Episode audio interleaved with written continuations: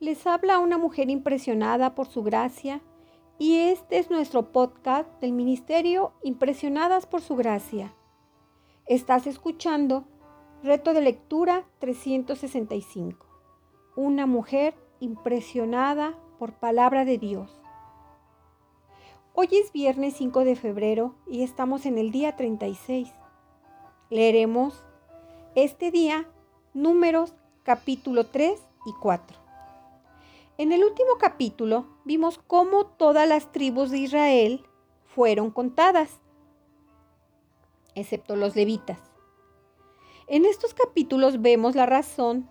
Debían ser sacerdotes y ofrendas al Señor en lugar de los primogénitos de cada familia y tenían un servicio especial. Esto lo vemos en Números capítulo 3, versículos 41-43 algunos pensamientos mirando hacia atrás en cuanto al orden de nacimiento de los doce hijos de Jacob, o sea, Israel, resulta interesante ver que Leví no fue el primogénito, sino el tercer hijo de su esposa Lea. Recordando en Éxodo 32 y la adoración del becerro de oro, los levitas fueron los únicos que no parecían adorarlo y obedecieron a Moisés. Así lo hicieron los hijos de Leví, según la palabra de Moisés. Y alrededor de tres mil hombres del pueblo cayeron ese día. Entonces Moisés dijo, Consagraos hoy al Señor para que Él te otorgue una bendición este día, porque todo hombre se ha opuesto a su hijo y a su hermano. Esto lo vemos en Éxodo capítulo 32, versículo 28-29. ¿Podría ser esa la razón por la que fueron seleccionados?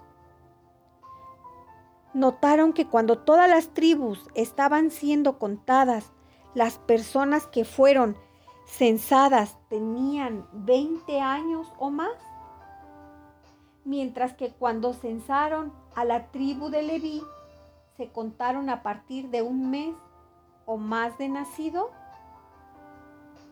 Aquí también vemos otro ejemplo matemático, divertido en las escrituras. Primero vemos el número total de levitas que reemplazarían y redimirían a los de los primogénitos como 22.273. Esto lo leemos en el capítulo 3, versículo 43. Cómo el Señor hizo que Moisés contara todos los primogénitos de las tribus de Israel. En el versículo 39 vemos que hubo 22 mil. Obtenemos una diferencia de 273. El Señor toma esto en cuenta y establece que se debe pagar la diferencia a Aarón y a sus hijos en el capítulo 3, versículo 48. Aarón y sus hijos estaban encargados de las cosas más santas del tabernáculo.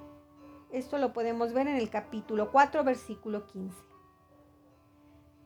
Si Aarón y sus hijos no colocaban y cubren los artículos correctamente, podría ser difícil transportarlos y causar la muerte a los cuatitas. No se les permitía tocar ninguna cosa sagrada y se transportaba de manera que todo se mantuviera en orden. Esto muestra la importancia de hacer el trabajo con excelencia para que otros no sean cargados debido a nuestra dejadez. También vemos que los hombres aptos para el servicio entre los levitas tenían entre 30 y 50 años, hombres de mediana edad en su mejor momento de vida y fortaleza. ¿Estás usando lo mejor de tu vida para servir al Señor? Si estás en una etapa de fortaleza y activa, ¿De qué manera estás sirviendo al Señor? Gracias por escucharnos en este bello día. Nuestra oración es que Cristo viva en tu corazón por la fe y que el amor sea la raíz y el fundamento de tu vida y que así puedas comprender cuán ancho, largo, alto y profundo es el amor de Cristo.